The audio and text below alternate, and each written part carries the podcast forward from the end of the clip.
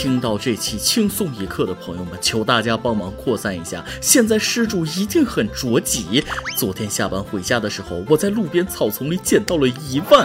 本想做个好人，在原地等施主来找，可是一直等到现在都没人来求，我的那个心呐，真是替施主急死了。你说一副麻将少个一万怎么打呀？大家帮忙扩散一下，问问身边的人有没有牌友丢一万的。各位听众，大家好，欢迎收听由网易新闻首播的《每日轻松一刻》，您可以通过搜索微信公众号“轻松一刻”原版了解更多奇闻趣事哦。我是拾金不昧，但总也捡不到比一块钱多的主持人大波。我这张乌鸦嘴呀，上期刚说完山东寿光水灾可能会导致蔬菜价格上涨的事儿，今天就听说现在香菜的价格就比肉都贵了。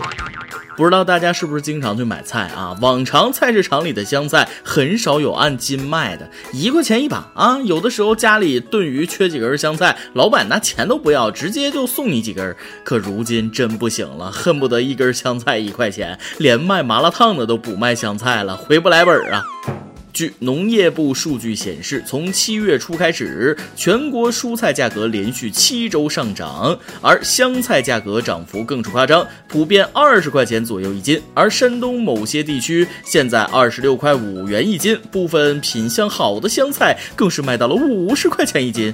菠菜也涨了一倍，十块钱一斤。鸡蛋直逼六块钱一斤。要我说，这没啥大惊小怪的，菜价涨就涨，他涨他的，我买我的，人家也没拿刀架你脖子上。逼着你买是不是？啥便宜吃啥呗。菜那么贵，为什么不吃肉呢？螃蟹才三十多块钱一斤，天天大鱼大肉的多好啊！不得不说，现在啥都涨价，房价涨，水电涨，买的股票就不涨；房租涨，菜价涨，我的工资就不涨。而且物价只要涨了，基本那就降不回去了。去年我经常去楼下买煎饼果子当早点，有段时间涨了一块钱，老板就说了，因为鸡蛋涨价了，成本高了，等鸡蛋降价，他也降价。结果这价就再也没降下来过。这些奸商直接影响了我的生活质量，幸好方便面没涨，不然剩下点钱就只够买一条好点的皮带，勒紧再勒紧了。有人说菜价上涨跟山东寿光闹水灾有关系，其实仔细想想，寿光水灾影响山东省内还说得过去，一个小小的县城还能影响全国蔬菜价格？况且菜价在一个月之前就开始涨了，哎，这个锅寿光不能背。面对这种情况，大家也不要太着急啊，菜价降起来估计也是早晚的事儿，市场之上还是要调节的。但下面这件事儿可就跟很多人息息相关了。据说沈阳医学院附属第二医院门诊二楼药局旁贴了一张高层次人才优先看病的告示，引起了市民强烈反响。有市民不理解何为高层次人才，医院工作人员解释为顶尖人才、杰出人才和领军人才。啥是高层次人才？刚开始我也不明白，心里还纳闷，我家住三十八楼，算不算高层次呢？高层次是高层次，是不是人才那就不一定了。有些不明真相的网友看了也特生气，吐槽医院说：“你直接写一个领导优先得了，简单明了。”网友们想多了，领导需要挂号吗？有熟人儿。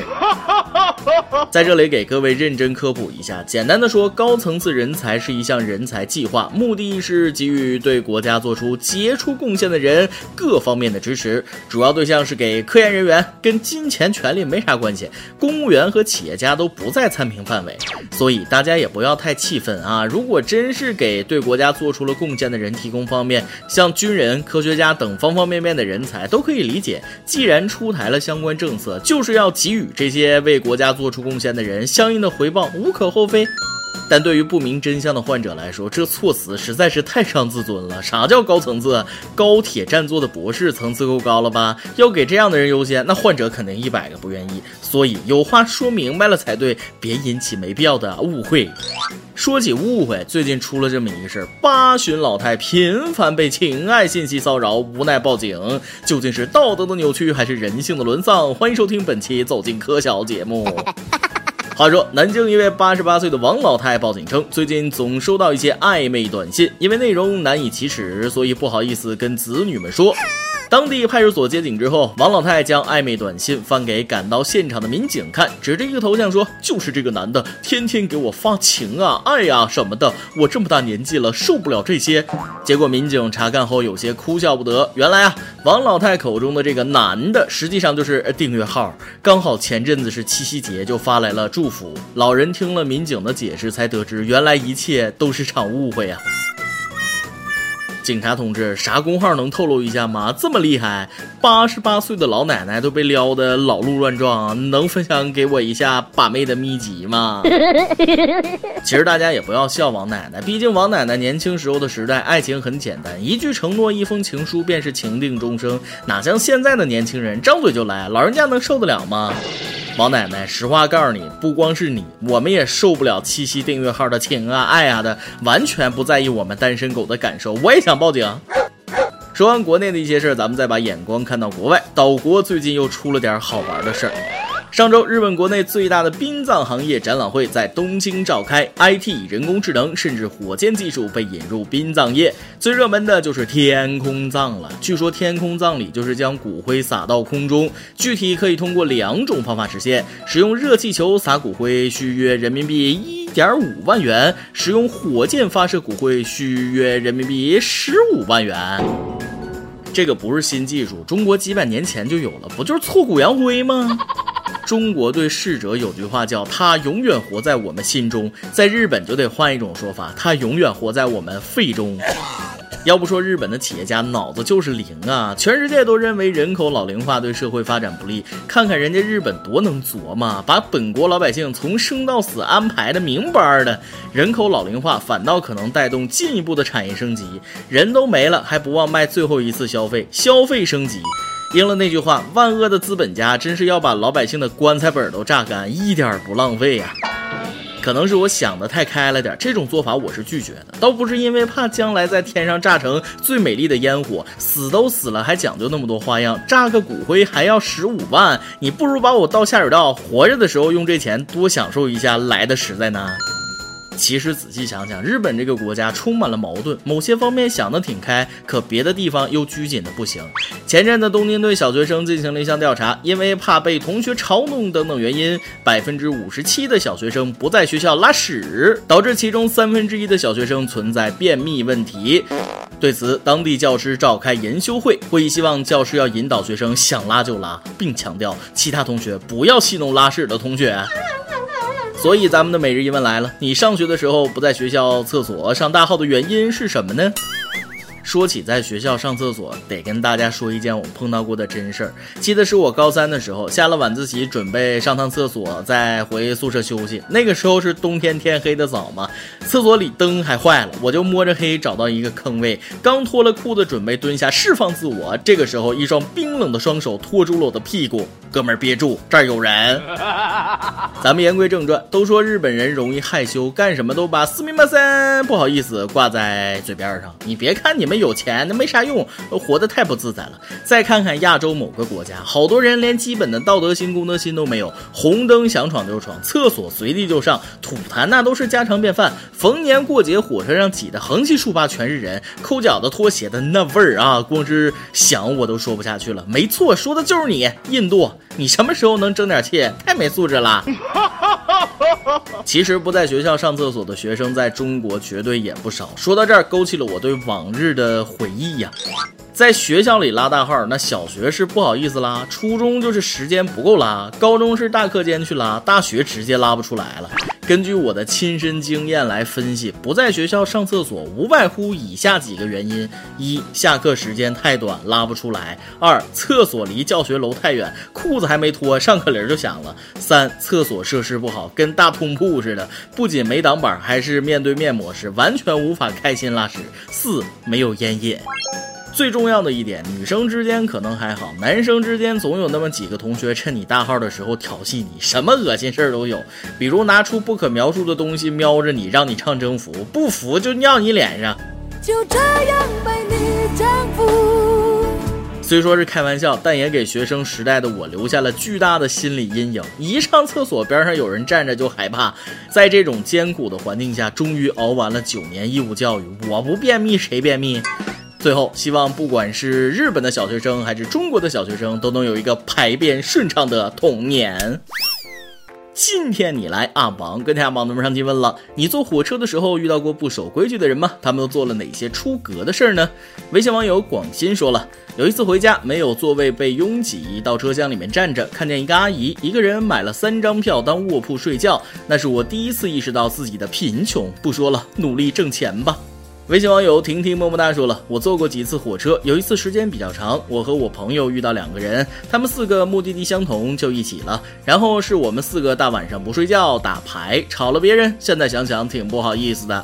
而微信网友 Night 的做法就很另类了。每年过年回家都是坐火车，有一次遇到占我座位的，我开始没吭声，一直到火车开了，看他还不让，我就对着他拍了张照片，然后就给我一个哥们儿打电话，我说话声音特别大，告诉我哥们儿说有人占我座位，等会儿我给他张照片，让他来接我的时候多带几个人。那人看了我一眼就自己起来走了，呵呵，给我耍流氓吓不死你，这招挺好用的，建议推广，没人可以装啊，表演嘛。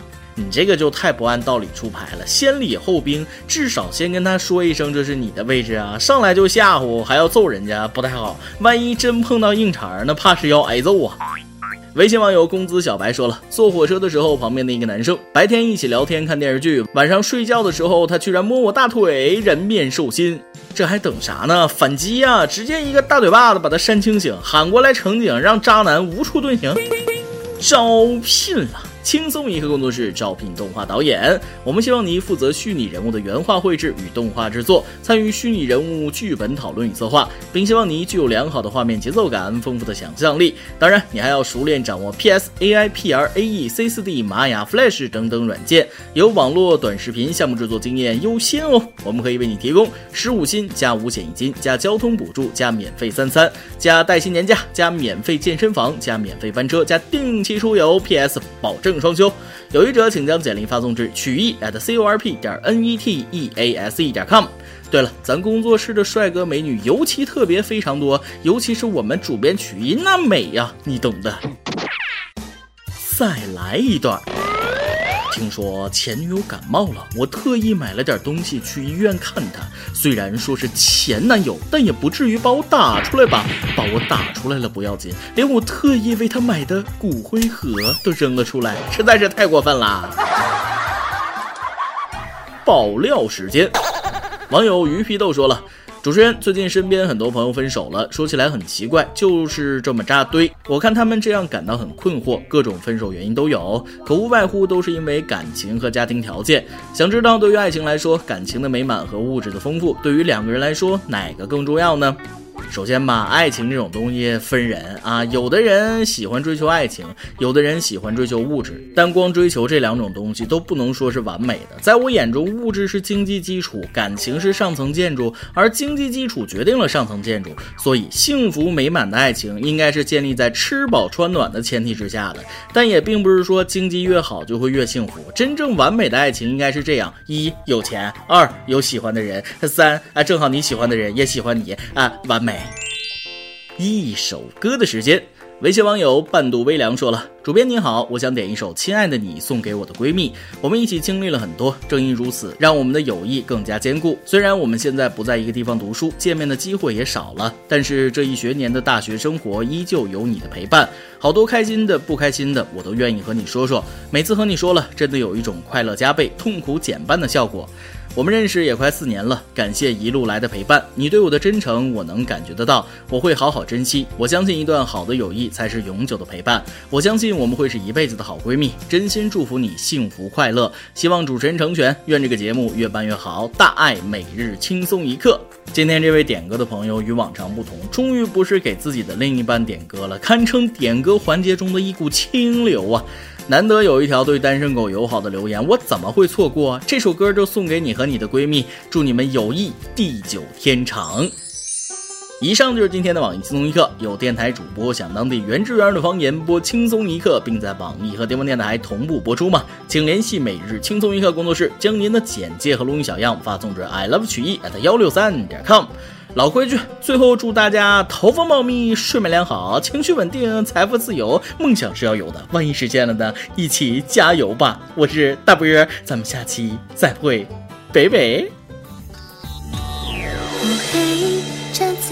们有多久没见面况且没我陪伴会不会孤单了点高中的时候你拖延的坏习惯陪你拖累的我知道有发展。